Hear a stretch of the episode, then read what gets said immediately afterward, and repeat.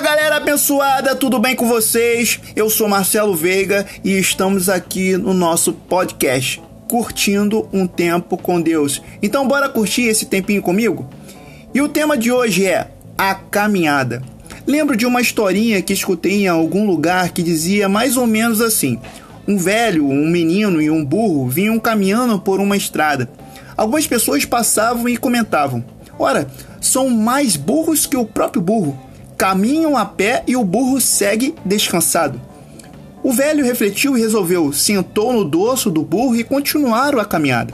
Outras pessoas passaram e comentaram: Olha que maldade, o velho folgado em cima do burro e o pobre menino caminhando.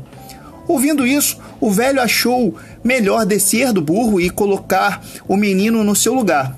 A caminhada seguia tranquila até que algumas outras pessoas passando comentaram: Olha o absurdo da situação, o menino, que é novo e forte, vai no lombo do animal e o velhinho, coitado, segue caminhando. O velho então, já confuso, tirou o menino do lombo do animal e terminou a caminhada carregando o burro nas costas. Vendo essa historinha, podemos analisar e pensar nas nossas ações. É, onde estão fundamentadas as nossas ações? A Bíblia diz em Salmo 119 que as pessoas que vivem conforme a lei do Senhor são felizes. Estas pessoas amam a Deus e meditam em Sua palavra dia e noite. E é onde consegue o discernimento e o entendimento mediante obediência a Deus. A Bíblia é a nossa regra de fé e prática?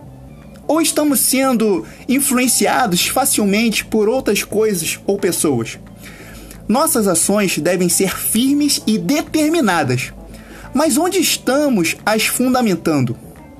Se não tivermos certeza dos nossos objetivos e determinação nas nossas propostas, baseadas na palavra de Deus, com certeza deixaremos que todas ou qualquer influências interfiram em nossa estrada, confundindo nossas ideias e nos deixando completamente perdidos.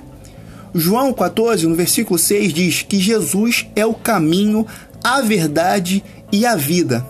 Acreditando, confiando e seguindo este caminho, conforme a Bíblia, teremos condições de percorrer com tranquilidade em direção ao rumo certo.